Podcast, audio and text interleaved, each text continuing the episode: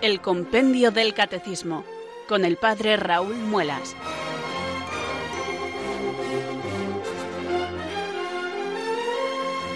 Muy buenas tardes, queridos oyentes de Radio María. Son las 4 a las 3 en Canarias. Aquí comienza una nueva edición del Compendio del Catecismo. Reciban desde Talavera de la Reina un saludo muy cordial del Padre Raúl Muelas, que un día más les habla desde estos micrófonos de Radio María, la radio de la Virgen, la fuerza de la esperanza. Sed todos bienvenidos.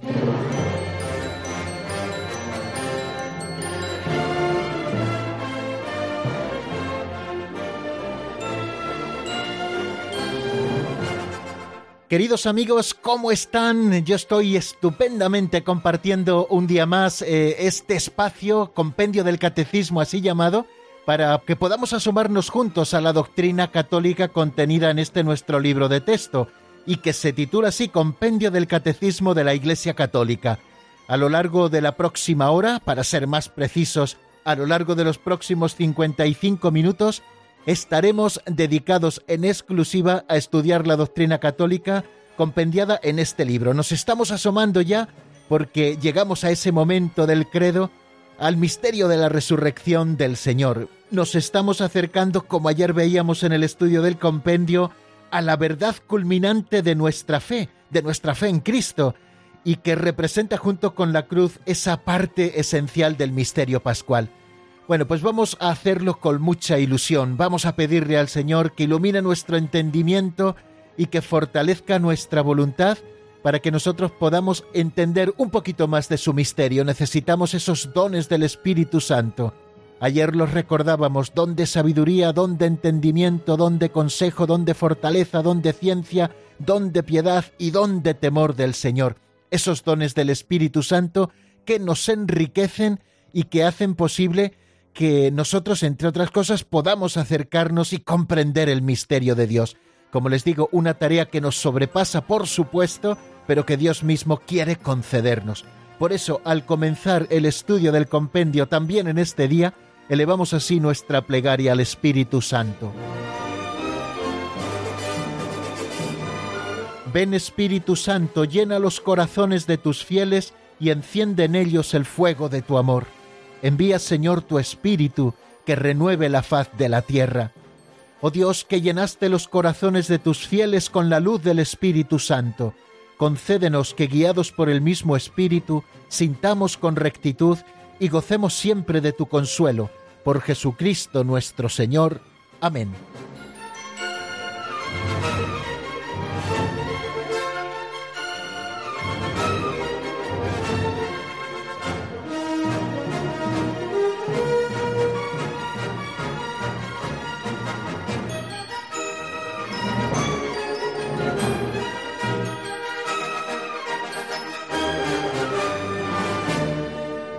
Y antes de abordar, queridos amigos, tanto el repaso como el avance en los números del compendio del catecismo, ya saben que empezamos con una pequeña catequesis práctica al hilo de lo que nos van sugiriendo las pinceladas de sabiduría tomadas de ese libro así llamado de don Justo López Melús. Cada día escuchamos una pequeña historieta y hacemos una sencilla reflexión a propósito de la misma. Yo creo que si leyéramos eh, todos los días en, durante una semana una de ellas, cada día podríamos hacer una reflexión diferente porque nos sugieren múltiples cosas. Pero bueno, yo humildemente les ofrezco cada día aquellas que se me ocurren al hilo de la lectura de esta pincelada. Pues si les parece, vamos a por la de hoy, que se titula Un brillante de gran valor. Vamos a escucharla primero en la voz de Alberto.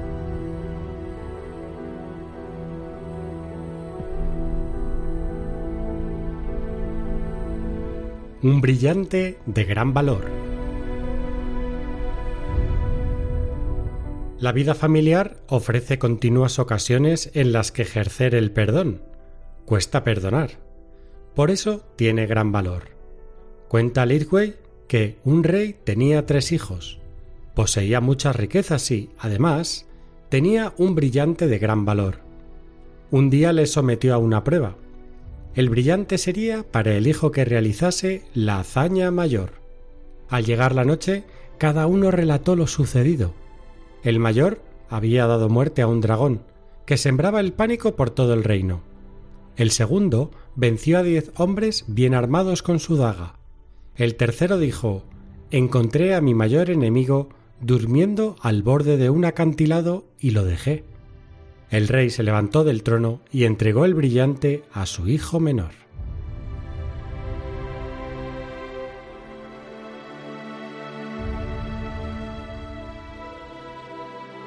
La pincelada de esta tarde, queridos oyentes, nos habla de una joya muy valiosa que quien la posee tiene solucionado parte de su futuro. Nos habla de un brillante de gran valor. Ese brillante es el perdón. A lo largo de la historia, muchos sistemas han entendido el perdón como una debilidad que hace vulnerables a los hombres y mujeres que lo practican. Todos esos sistemas a veces muy poderosos humanamente hablando, incluso con gran potencia militar, han ido cayendo sucesivamente en la historia. Unos han derrocado a otros y ninguno permanece, y no acabamos de aprender la lección. Por el contrario, impresiona pensar que el perdón incluso a los enemigos es uno de los elementos fundamentales del obrar cristiano. Jesús nos lo recuerda en varios momentos del Evangelio, Recordemos ahora uno de ellos, lo encontramos en Lucas 6 a partir del versículo 24. A vosotros los que me escucháis os digo, amad a vuestros enemigos, haced el bien a los que os odian, bendecid a los que os maldicen, orad por los que os calumnian. En el Antiguo Testamento, la ley del talión vino a poner racionalidad a la ley del más fuerte, a la ley de la selva. Alguien se podía cobrar, pero sólo aquello en lo que le habían faltado ni más ni menos. En el discurrir de la revelación, poco a poco vamos viendo cómo Dios pide más que eso. Lo vemos claramente en el ejemplo del rey David, que a pesar de que el rey Saúl quería matarlo, él perdona la vida del rey a pesar de haberla tenido en sus manos. Dice él textualmente, lo encontramos en el primer libro de Samuel, Él te ha entregado hoy en mi poder, pero yo no he querido extender mi mano contra el ungido del Señor. La sacralidad de la vida y de la misión del rey Saúl lleva a David a desechar procurarle la muerte. Pero es en la plenitud de los tiempos, cuando llega Jesucristo, cuando Él nos dice que no ha venido a abolir la ley y los profetas, sino a darlos plenitud. Esa plenitud del amor debido al prójimo se encuentra en la locura del amor a los enemigos. Esto es imposible para los hombres, pero Dios lo puede todo. Aquí está el verdadero distintivo de los que nos consideramos cristianos. Si hacéis el bien solo a los que os aman, ¿qué hacéis de extraordinario? También los gentiles aman a los que les aman. Por aquello de la ley de la proporcionalidad, siempre tenemos que partir desde donde nos encontramos para cumplir los preceptos de Dios y aspirar siempre a lo más perfecto. En el tema del perdón, se me ocurre pensar que el lugar natural para comenzar a ejercerlo es en el seno de la familia. La vida familiar está plagada de pequeños encontronazos, fruto de las circunstancias y del carácter de sus miembros, que si no se cuidan perdonando, se pueden convertir en un misil directo a la línea de flotación de la familia, de su estabilidad y de su bondad. ¿Qué puede haber más importante que la paz y el buen ambiente en la familia? ¿Acaso prefieres alimentar tu amor propio y, tener siempre la razón a la paz y el buen ambiente en tu familia? La fortaleza de la familia decisivamente se encuentra en el perdón. Todo esto lo construye aquel que sabe renunciar en un momento dado a sus derechos en favor del bien común, aquel que sabe sufrir con paciencia los defectos del prójimo, aquel que ve también cómo, a pesar de sus defectos, en su casa se le quiere y se le perdona. La familia que esto vive se convierte en inexpugnable, y para conseguir esto hay que ser un héroe. En el cuento que nos eh, relataba la pincelada, el brillante valioso fue para el hijo que hubiese realizado la hazaña mayor. No se lo entregaron al que venció al dragón, ni al que venció a los diez hombres bien armados, sino al que encontró a su mayor enemigo y pudiendo hacerle daño, pasó de largo.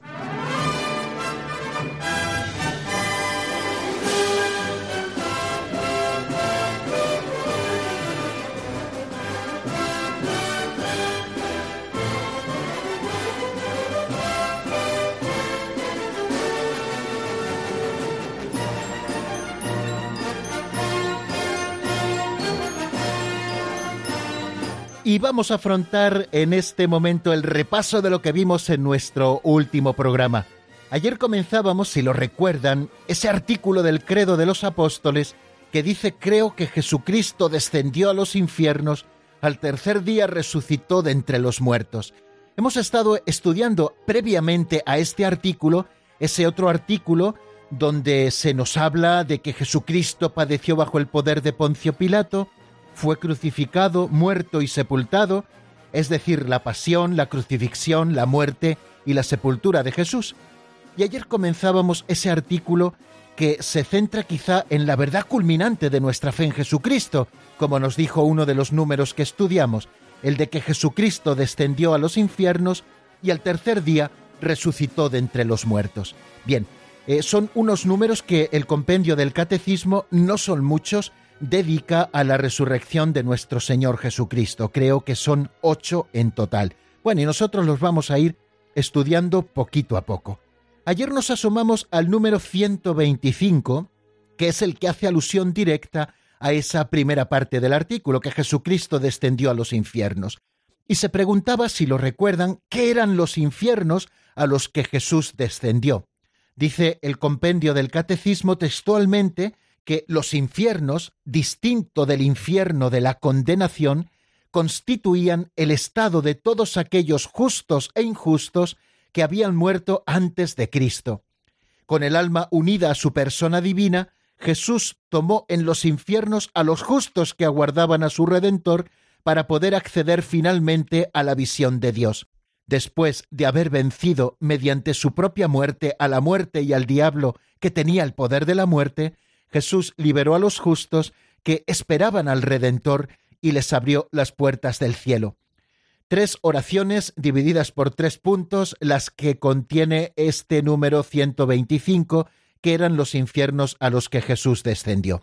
En realidad lo que nos estamos preguntando es qué hizo Jesucristo, no su cuerpo que permaneció en el sepulcro unido a la divinidad, según vimos también hace dos programas, sino qué hizo el alma inmortal de Cristo que también permaneció unido a su divinidad. ¿Qué hizo en esas horas en que el cuerpo de Cristo permaneció en el sepulcro? Dijimos que en Jesucristo se da una muerte real, una verdadera sepultura, y que la muerte real supone el final de su vida terrena tal y como la había vivido antes de la Pascua.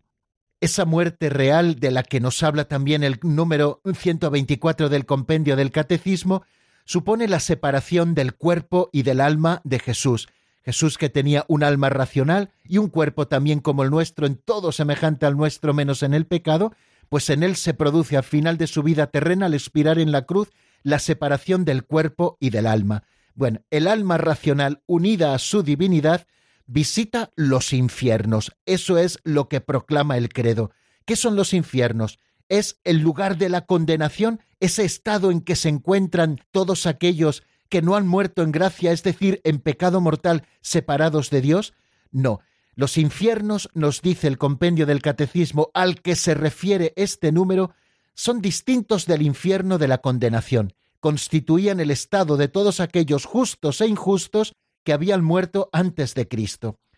Por tanto, eso que la Escritura llama infiernos es lo mismo que los judíos llamaban el Sheol o que los griegos llaman el Hades, es decir, la morada de los muertos. Y a esa morada de los muertos, donde estaban tanto los justos como los injustos, Cristo bajó después de muerto porque los que se encontraban allí estaban privados de la visión de Dios. Así era el estado de todos los muertos, malos o justos. No quiere decir que todos se encontrasen en una misma situación. Si recuerdan esa parábola del rico Epulón y del pobre Lázaro, nos dice que murió Epulón y murió Lázaro. A Lázaro le llevaron los ángeles al seno de Abraham y a Epulón lo enterraron. Tanto le torturaba la sed en el lugar donde él se encontraba, en ese lugar de los muertos, que le dijo, Padre Abraham, envía a Lázaro que al menos moje un dedo en agua para que pueda venir a refrescarme los labios. Y Abraham le dice, entre vosotros y nosotros hay un abismo tal que no podemos llegar nosotros hasta allí aunque queramos, ni vosotros podéis llegar hasta aquí aunque queráis. En ese lugar de los muertos, el Hades, el Seol, antes de que se abrieran las puertas del cielo con la redención de Jesucristo, no existía una misma suerte, no estaban en un mismo estado los justos que los injustos, los buenos que los malos. Bueno, pues Jesucristo baja al lugar de los muertos para que las almas santas que esperaban a su libertador en el seno de Abraham fuesen liberadas por Jesucristo cuando descendió a los infiernos. Jesús no bajó a los infiernos, por lo tanto, para liberar a los condenados, ni para destruir el infierno de la condenación, sino para liberar a los justos que le habían precedido. La bajada de Cristo a los infiernos supone que hasta a los muertos les ha sido anunciada la buena nueva, como dice San Pedro en su primera carta en el capítulo cuarto. Ese descenso a los infiernos es el pleno cumplimiento del anuncio evangélico de la salvación es, digamos, como la última fase de la misión mesiánica de Jesús, una fase condensada en el tiempo en apenas unas pocas horas, pero inmensamente amplia en su significado real de extensión de la obra redentora a todos los hombres de todos los tiempos, de todos los lugares, porque todos los que se salvan se hacen partícipes de la redención. O sea que Cristo bajó a la profundidad de la muerte para que los muertos oigan la voz del Hijo de Dios y los que oigan su voz vivan. Mediante este misterio del descenso al lugar de los muertos, Jesucristo, el príncipe de la vida, aniquiló mediante la muerte al Señor de la muerte, es decir, al diablo, y liberó a cuantos por temor a la muerte estaban de por vida sometidos a esclavitud. En adelante Cristo resucitado tiene las llaves de la muerte y del infierno, y al nombre de Jesús toda rodilla se doble en el cielo, en la tierra y en los abismos. Dábamos una pista al estudiar precisamente este misterio del descenso de Cristo al lugar de los muertos, una clave para la vivencia del sábado santo cuando llegue y cuando lo celebremos litúrgicamente. Y nos la daba una antigua homilía sobre el grande y santo sábado, una antigua homilía que dice lo siguiente, un gran silencio envuelve la tierra, un gran silencio y una gran soledad, un gran silencio porque el rey duerme, la tierra está temerosa y sobrecogida porque Dios se ha dormido en la carne y ha despertado a los que dormían desde antiguo. Va a buscar a nuestro primer Padre como si éste fuera la oveja perdida. Quiere visitar a los que viven en tinieblas y en sombra de muerte. Él, que es al mismo tiempo Dios e Hijo de Dios, va a librar de sus prisiones y de sus dolores a Adán y Eva. Yo soy tu Dios, que por ti y por todos los que han de nacer de ti me he hecho tu Hijo. A ti te mando, despierta tú que duermes, pues no te creé para que permanezcas cautivo en el abismo, levántate de entre los muertos, pues yo soy la vida de los muertos. Bien, esto dijimos a propósito de ese número 125, pero ayer también estuvimos asomándonos al número 126, un número muy lacónico, muy breve, que dice lo siguiente, ¿qué lugar ocupa la resurrección de Cristo en nuestra fe? y contesta la respuesta a ese número 126 con lo siguiente. La resurrección de Jesús es la verdad culminante de nuestra fe en Cristo y representa con la cruz una parte esencial del misterio pascual. Como ven amigos, la resurrección de Jesucristo no es solamente un hecho más o menos importante de la vida de Jesús que le concierne a su persona y un poquito también a su obra. No, no, la resurrección de Cristo se trata del hecho de alcance universal que abarca a toda la historia humana y que abarca también al destino de todo ser humano, que alcanza íntimamente la existencia humana y además con la capacidad de cambiarla. La resurrección de Jesucristo, de hecho, es, como dice el compendio del Catecismo, el fundamento, el centro, el culmen de la fe cristiana. San Pablo en la primera carta a los Corintios en el capítulo 15 nos dice, si Cristo no ha resucitado, entonces vana es nuestra predicación y vana también nuestra fe. No es, de hecho, una novedad creer que Jesús ha muerto.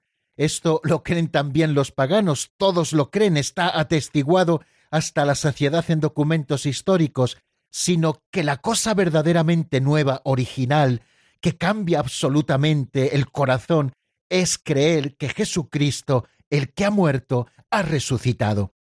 El hecho de la resurrección también, amigos, es la victoria sobre el pecado y sobre la muerte, porque Jesús, muriendo, ha destruido la muerte y resucitando nos ha dado nuevamente a los hombres la vida. Él nos ha hecho pasar de la esclavitud a la libertad, de la tristeza al gozo, del luto a la fiesta, de las tinieblas a la luz, de la esclavitud a la redención. Por eso decimos ante Él, aleluya.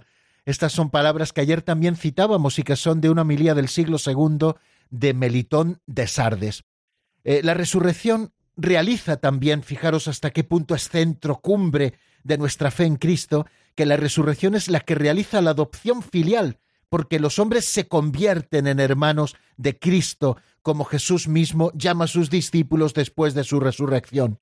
Jesús resucitado les dice a las mujeres, Id y avisad a mis hermanos, les llama hermanos, no hermanos por naturaleza, sino por el don de la gracia, eh, porque esta filiación adoptiva confiere una participación real en la vida del Hijo único, la que ha revelado plenamente en su resurrección. Hasta ese punto es importante que el domingo se ha convertido en el primer día de la semana, el día nuevo en que Jesucristo hace nuevas todas las cosas, el día de la nueva creación, es decir, el día de la resurrección, de la redención, de la obra fantástica de la redención. Por eso los cristianos, y así también eh, contestábamos un día hace ya bastantes meses a una pregunta que nos hacían aquí, ¿por qué los cristianos no celebramos el sábado como el día del descanso, sino el domingo? ¿Por qué hemos cambiado eso de la escritura? Porque nosotros no celebramos el día del descanso de la creación, sino que nosotros estamos celebrando el día en que Jesucristo hizo nuevas todas las cosas, el domingo, el primer día de la semana. Por eso el domingo es el día de fiesta de la semana y también el día principal de la celebración comunitaria de la Eucaristía, hasta el punto de que la Iglesia nos lo ha puesto como un precepto grave el participar en la Santa Misa todos los domingos. En la Santa Misa, de hecho, estamos celebrando el memorial de la Pascua del Señor. Y por eso también el domingo de Pascua es la fiesta más importante de todo el año litúrgico. De ella manan en realidad todas las otras festividades litúrgicas.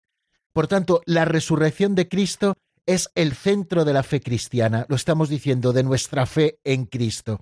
Porque también la resurrección de Jesucristo se convierte en nuestra resurrección. Y esto lo celebramos o lo vivimos en tres dimensiones. En una dimensión bautismal, porque a través del bautismo hemos sido sepultados con Él en las aguas y con Él también hemos resucitado por la fe en la acción de Dios que lo resucitó de entre los muertos.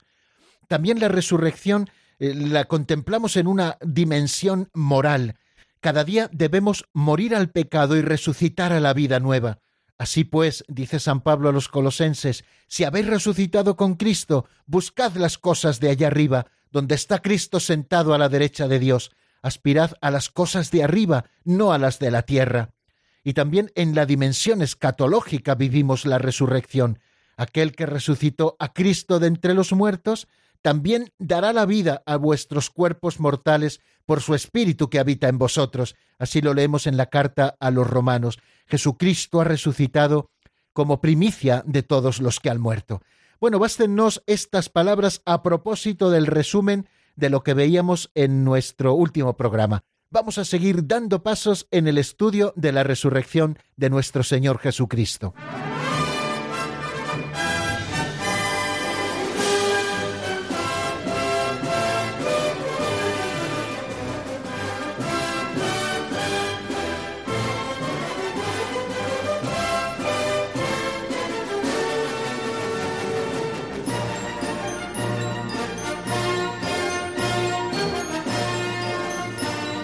Los próximos dos números que vamos a afrontar en el avance de contenidos de este día los encontramos en el número 127 y en el número 128, que a ver si nos da tiempo asomarnos a estos dos números. El primero de ellos nos habla de la historicidad de la resurrección, es decir, de la resurrección como un acontecimiento que sucede en la historia y que ha dejado signos en la historia, y por otra parte el 128 de la resurrección como un acontecimiento que trasciende la historia, es decir, como un acontecimiento trascendente. Bueno, pues teniendo a la vista eh, esta división sencilla de estos dos números, vamos a afrontar el primero de ellos, el 127, que se pregunta qué signos atestiguan la resurrección de Cristo. Vamos a escucharlo primero en la voz de Marta Jara.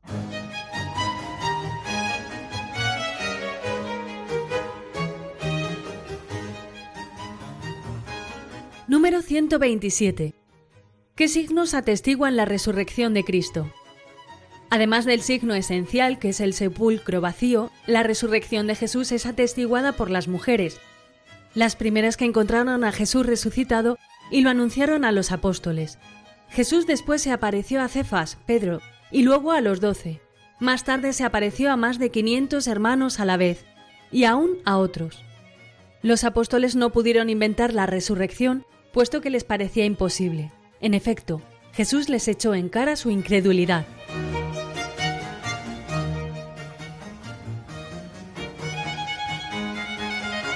Bueno amigos, acabamos de escuchar el contenido del 127, además del signo esencial, que es el sepulcro vacío. Bien, ya nos está hablando de todos los signos de la resurrección, hay uno que es considerado como el signo esencial, que el sepulcro está vacío.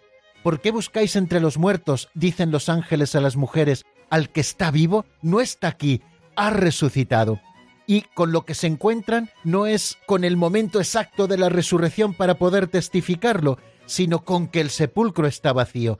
Quiere decir que el signo esencial de la resurrección es que el sepulcro está vacío. Pero además de ese signo esencial, hay otros signos de la resurrección de Jesucristo, como son el testimonio de las mujeres, las primeras que encontraron a Jesús resucitado y lo anunciaron a los apóstoles, Después Jesús se apareció a Cefas, a Pedro, y luego a los doce. Más tarde se apareció a más de quinientos hermanos a la vez, como nos dice el apóstol San Pablo en la carta primera a los Corintios, y se apareció también a otros, a los de Maús, a Santo Tomás, a los once que estaban reunidos en el cenáculo. Hubo muchas apariciones del Señor a sus apóstoles. Los apóstoles no pudieron inventar la resurrección puesto que les parecía imposible. En efecto, Jesús les echó en cara su incredulidad. Bien, pues como ven, este número nos está hablando de esos signos que atestiguan la resurrección de Jesucristo. El misterio de la resurrección de Cristo, como antes les decía, es un acontecimiento real, que tuvo manifestaciones históricamente comprobados, como lo atestigua el Nuevo Testamento. Fijaros que ya San Pablo hacia el año 56, nos dice el Catecismo Mayor, puede escribir a los Corintios, porque os transmití en primer lugar lo que a mi vez recibí, que Cristo murió por los pecados según las Escrituras, que fue sepultado y que resucitó al tercer día según las Escrituras, que se apareció a Cefas y luego a los doce. Fijaros que el apóstol San Pablo nos está hablando aquí de la tradición viva de la resurrección que recibió después de su conversión a las puertas de Damasco. Bien, como hemos dicho, la resurrección de Jesús tuvo manifestaciones históricas comprobadas, así nos lo dice el Nuevo Testamento. El principal signo de la resurrección de Jesús, como les he indicado antes, es el sepulcro vacío. Fijaros que en el marco de los acontecimientos de la Pascua, lo primero que encontramos es el sepulcro vacío. Las mujeres van muy de mañana al sepulcro para completar el embalsamamiento del cuerpo de Jesús que no pudieron hacer con tranquilidad el viernes porque ya era tarde, el sábado era un día solemne, era el día de la Pascua y no podían contaminarse ni podían tocar un cadáver, así que lo enterraron haciendo lo básico y el primer día de la semana volvían con los ungüentos para poderle ungir de una manera más tranquila. Iban preguntándose quién nos moverá la piedra del sepulcro para poder acceder al cadáver. En esto llegan y se encuentran con que el sepulcro está vacío. ¿Por qué buscar entre los muertos al que vive? No está aquí, ha resucitado. Así lo refiere eh, San Lucas en ese mensaje que aquellos dos hombres que se encontraban en el sepulcro les dan a las mujeres que llegan para ello. Esta prueba del sepulcro vacío no podemos decir que se trate de una prueba directa así como contundente, y de hecho también puede tener otras explicaciones. Cuando las autoridades de Israel son conscientes de que Jesucristo ha resucitado, que su cuerpo no está en el sepulcro, ya nos dicen, porque así se decía en su momento, que sobornaron a aquellos dos soldados que habían puesto de guardia para que no robaran los discípulos el cuerpo, les sobornaron para que dijeran que mientras dormían sus apóstoles habían ido y habían robado el cuerpo. Quiere decir que el signo del sepulcro vacío no es una prueba directa, puesto que se le pueden dar también otras explicaciones pero sí que es un signo esencial. Fijaros que su descubrimiento, el descubrimiento del sepulcro vacío por los discípulos, fue el primer paso para reconocer el hecho. Así les ocurrió, por ejemplo, a las santas mujeres. Lo primero que constatan es el signo esencial, que el sepulcro está vacío, que ese cuerpo que enterraron muerto ya no está allí, que ha resucitado. Lo mismo le sucedió a Pedro, que entra primero al sepulcro y se encuentra con que el sepulcro está vacío que aquellas vendas con las que habían cubierto su cuerpo está todo recogido y el sudario, etcétera, o, por ejemplo, como el caso del discípulo amado. El discípulo amado llega al sepulcro, ve el sepulcro vacío y nos dice él mismo en su Evangelio, vio y creyó. Eso supone que constató en el estado del sepulcro vacío que la ausencia del cuerpo de Jesús no había podido ser obra humana y que Jesús no había vuelto simplemente a una vida terrenal, como había sido el caso de Lázaro. Bien, este es el signo esencial, el sepulcro vacío. Pero también hay otros signos que son las apariciones del resucitado. Jesús se aparece a María Magdalena y a las santas mujeres que, como les digo, iban a embalsamar el cuerpo de Jesús, que había sido enterrado deprisa en la tarde del Viernes Santo. Fueron ellas las primeras en encontrar al resucitado y también fueron las primeras mensajeras de la resurrección de Cristo para los propios apóstoles. Jesús después se apareció enseguida a ellos, primero a Pedro, después también a los doce. Fijaros cómo Pedro, que estaba llamado a confirmar en la fe a sus hermanos, fue el primero que vio, por tanto, al resucitado antes que los demás apóstoles, y sobre su testimonio es sobre el que la comunidad exclama, es verdad, el Señor ha resucitado y se ha parecido a Simón como leemos en el Evangelio de San Lucas. Como testigos de la resurrección, los apóstoles son las piedras de fundación de la Iglesia. La fe, por lo tanto, se funda en el testimonio de unos hombres concretos que han visto al resucitado, que han convivido con el resucitado. Y estos hombres concretos son Pedro y los doce. Pero no solamente se apareció a ellos, también otros fueron testigos de la resurrección, los dos que iban a Emaús, Santiago, y todos los demás apóstoles, ¿no? Fijaros que ante estos testimonios, nos dice el Catecismo Mayor de la Iglesia, es imposible interpretar la resurrección de Cristo fuera del orden físico. Con estos testimonios en la mano, nosotros tenemos que reconocer la resurrección como un hecho histórico. Sabemos por lo que leemos en los Evangelios que la fe de los discípulos fue sometida a la prueba radical de la pasión y de la muerte en la cruz de su Maestro, que ya había sido anunciada por él de antemano, pero que ellos no acababan de querer ni de creer. Fijaros que eh, la pasión y la muerte de Jesús produjo en ellos una sacudida tan grande que, además de haber huido en el momento de la pasión la mayoría de ellos, no creyeron tampoco tan pronto la noticia de la resurrección. Es más, cuando llegaron las mujeres diciendo que no estaba muerto Jesús, sino que había resucitado, muchos no las creyeron. No creyeron a las santas mujeres que regresaban del sepulcro, y sus palabras les parecían como desatinos. Cuando Jesús se manifiesta a los once en la tarde de Pascua, les echó en cara también su incredulidad y su dureza de corazón por no haber creído a quienes le habían visto resucitado. Hacemos hincapié en esto que dice también el número 127, el que estamos estudiando, de que los apóstoles no pudieron inventar la resurrección, puesto que les parecía imposible y el Señor les echó en cara su incredulidad, y tan imposible les parecía la cosa que, incluso puestos ante la realidad de Jesús resucitado, los discípulos hay varios momentos en que siguen dudando, creen que se trata de un fantasma, no acaban de creerlo a causa de la alegría y porque estaban asombrados.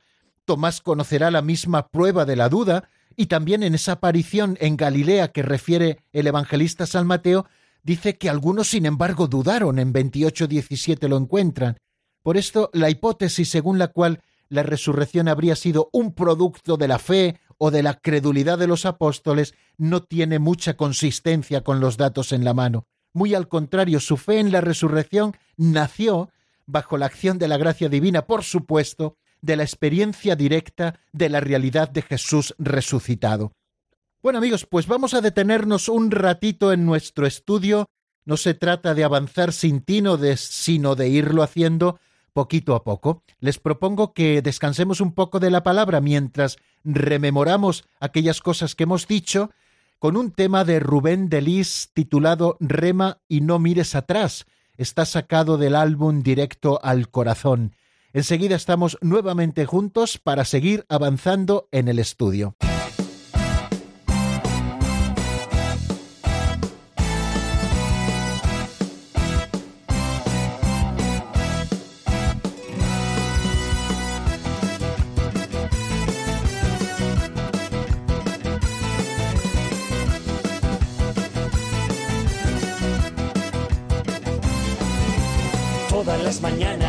Buscas un motivo para volverte a levantar. Unos al trabajo y otros al colegio y otro día vuelve a comenzar. Y tú, como te has plantado el día, ya te has llenado de motivación. Vete pensando, cargando las pilas, que hoy el viento sopla a tu favor. Rema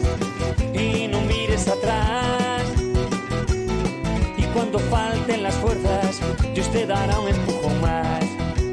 Rema, rema, rema y no mires atrás. Mantén tu confianza firme que un día a ti te tocará. Rema, rema, rema.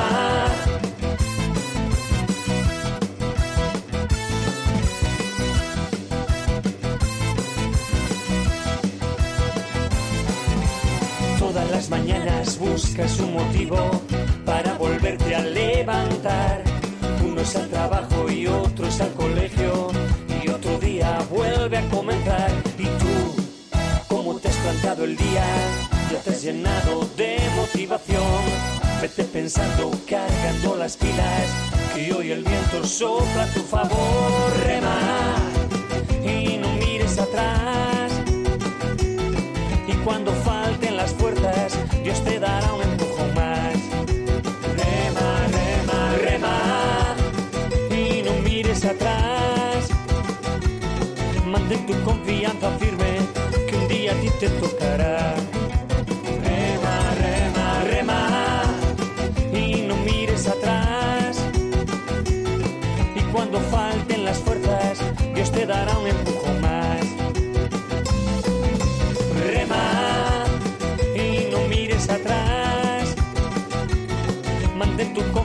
Confianza firme,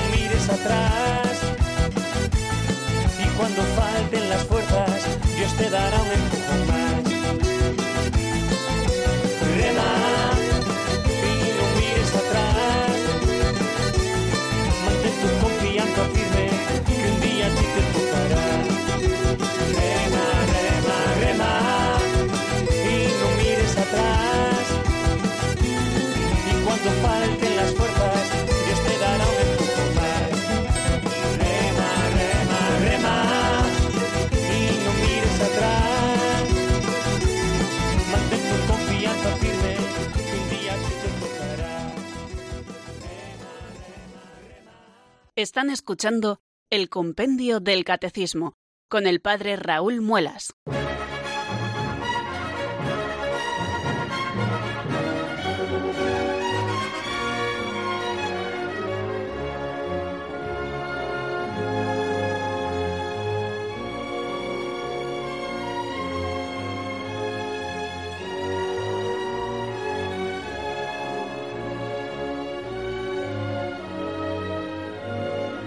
Continuamos, queridos amigos, en la sintonía de Radio María. Son las 4 y 40 minutos de la tarde, una hora menos en Canarias, y seguimos dándole vueltas al misterio de la resurrección y lo hacemos con el compendio del catecismo que es nuestro libro de texto.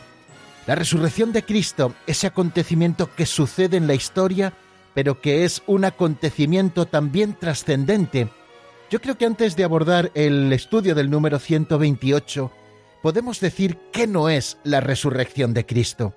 La resurrección de Cristo no es un hecho que toca a Cristo solo desde un punto de vista espiritual, mental o psicológico. Y tampoco la resurrección de Cristo es un regreso a nuestra vida terrenal y ni siquiera una simple reanimación de un cadáver, como en el caso de las resurrecciones que Jesucristo había realizado antes de la Pascua, por ejemplo, el de la hija de Jairo, o el del joven hijo de la viuda de Naín, o la resurrección de su amigo Lázaro, estos hechos fueron acontecimientos milagrosos, pero las personas afectadas por ese milagro volvían a tener por el poder de Jesús una vida terrena ordinaria, y en cierto momento esa vida terrena ordinaria volvió a terminar, o sea, volvieron a morir. La resurrección de Cristo es algo esencialmente diferente. En su cuerpo resucitado, el cuerpo pasa del estado de muerte a otra vida más allá del tiempo y del espacio. En la resurrección el cuerpo de Jesús se llena del poder del Espíritu Santo, participa de la vida divina en el estado de su gloria, tanto que San Pablo puede decir que Cristo es el hombre celestial. Bien, pues teniendo a la vista que no es la resurrección de Jesucristo, sino que es algo totalmente diferente a una resucitación de un cadáver, a un volver a la vida terrena de nuevo, Vamos a leer entonces este número 128 del compendio del Catecismo, que es el que nos vamos a centrar ahora, y que se pregunta por qué la resurrección es también un acontecimiento trascendente. Lo escuchamos en la voz de Marta Jara.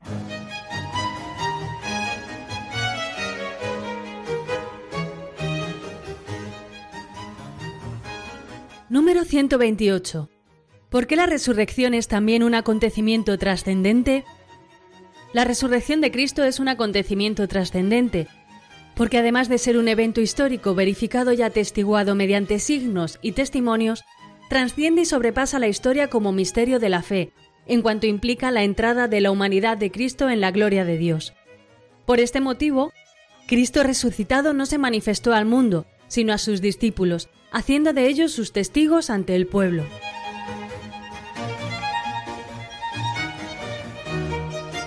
Acabamos de escuchar lo que nos dice el compendio.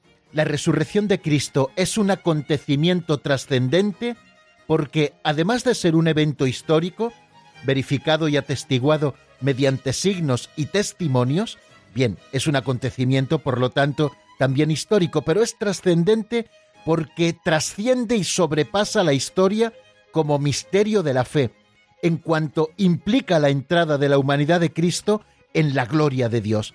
Por este motivo, Cristo resucitado no se manifestó al mundo, sino a sus discípulos, haciendo de ellos sus testigos ante el pueblo.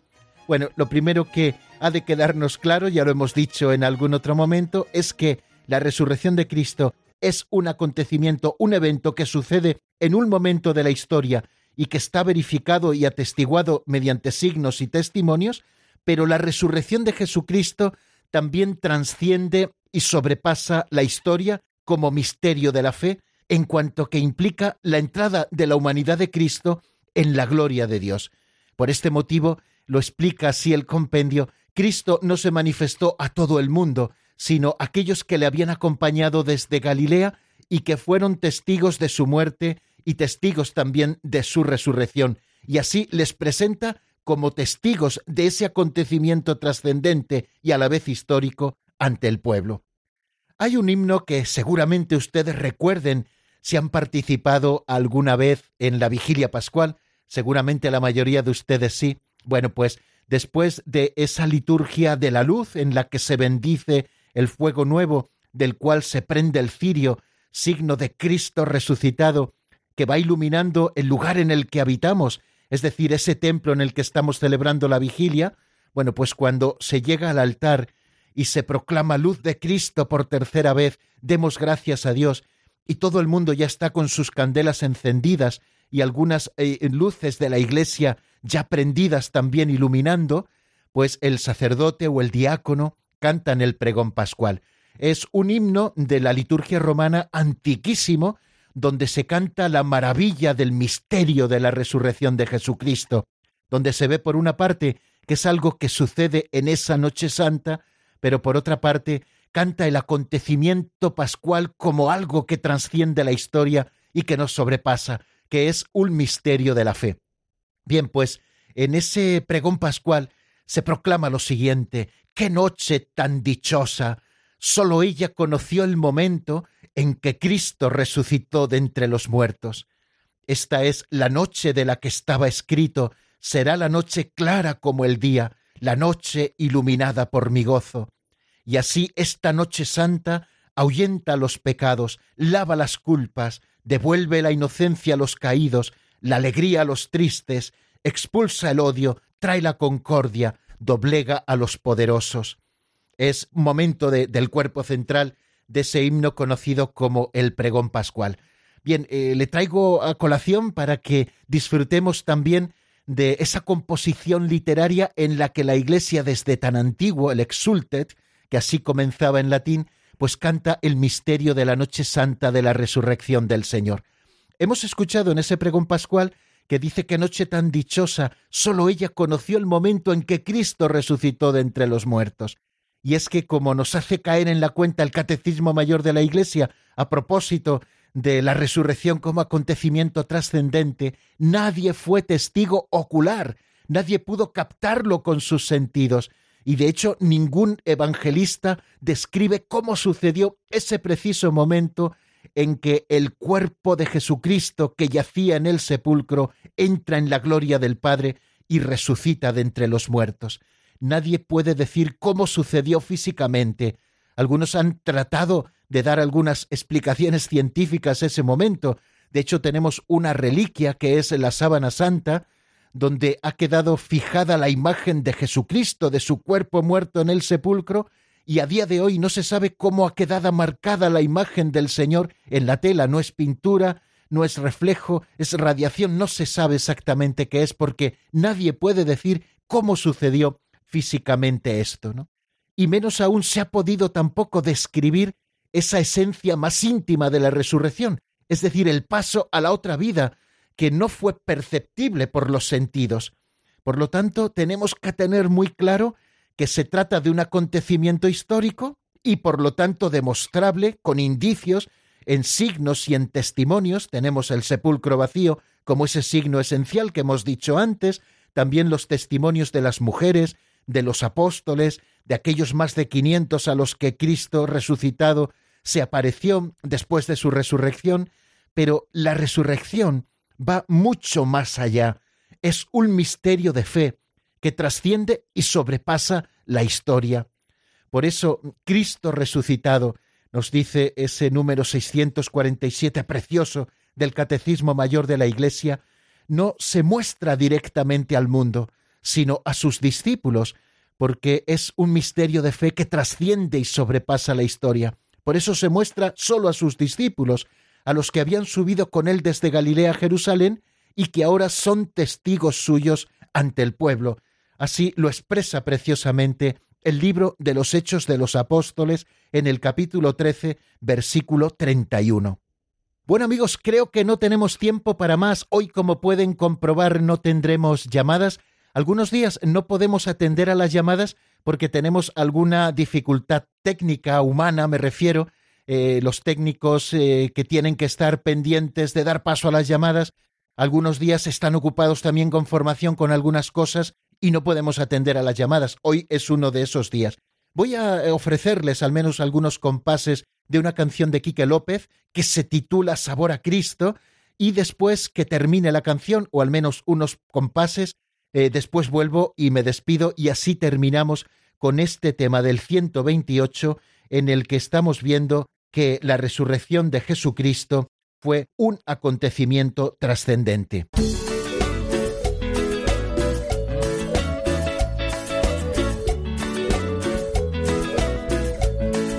Dale un vuelco a tu vida, cambia de sintonía, deja atrás la tristeza, olvida tus penas, dice la vida, camina para adelante y deja de lamentarte. Lo que pasó, pasó, ya no volverá, no mires para atrás. Nada es tan perdido con Cristo, mi amigo. En locura todo, solo en Cristo hay gozo, no lo pienses más. Date una oportunidad, porque la vida es nada, todo se acaba. Solo Dios puede hacerte feliz. Dale sabor a tu vida, dale sabor a Cristo, no dejes que se amargue tu corazón. Dale sabor a Cristo, Dale sabor a tu vida, dale sabor a Cristo, no dejes que se amargue tu corazón.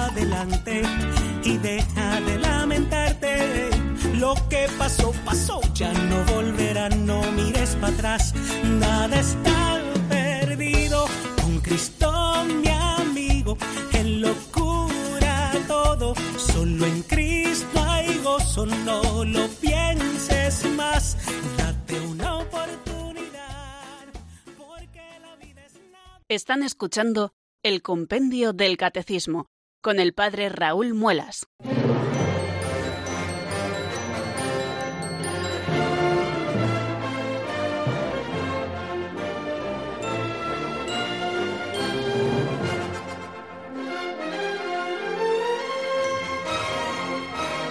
Qué fácil nos resulta, queridos oyentes, en muchísimas ocasiones sintonizar con el corazón de Cristo paciente, que padece la pasión, la crucifixión, la muerte, pero a veces qué difícil nos es conectar con este misterio del gozo y de la alegría pascual.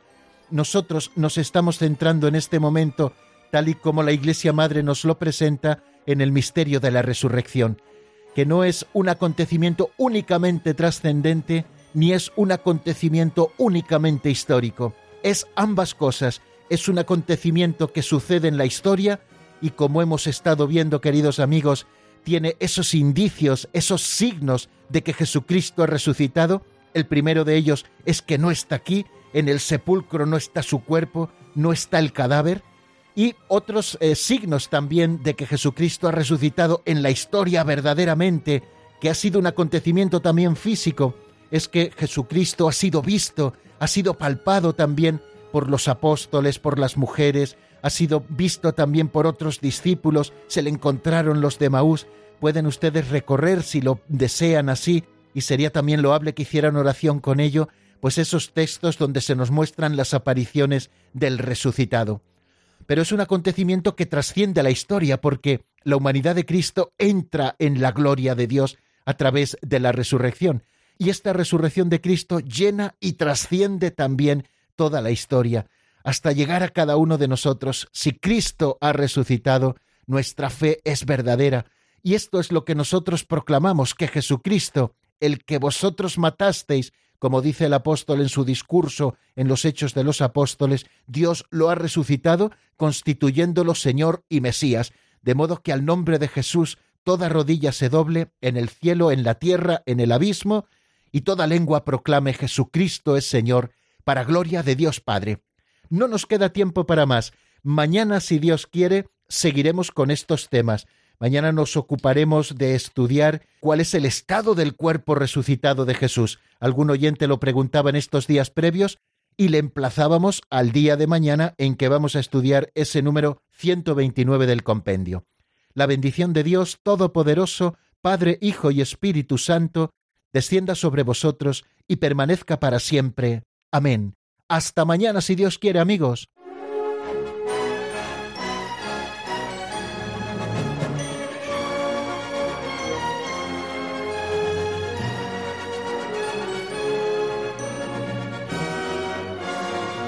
El Compendio del Catecismo, con el Padre Raúl Muelas.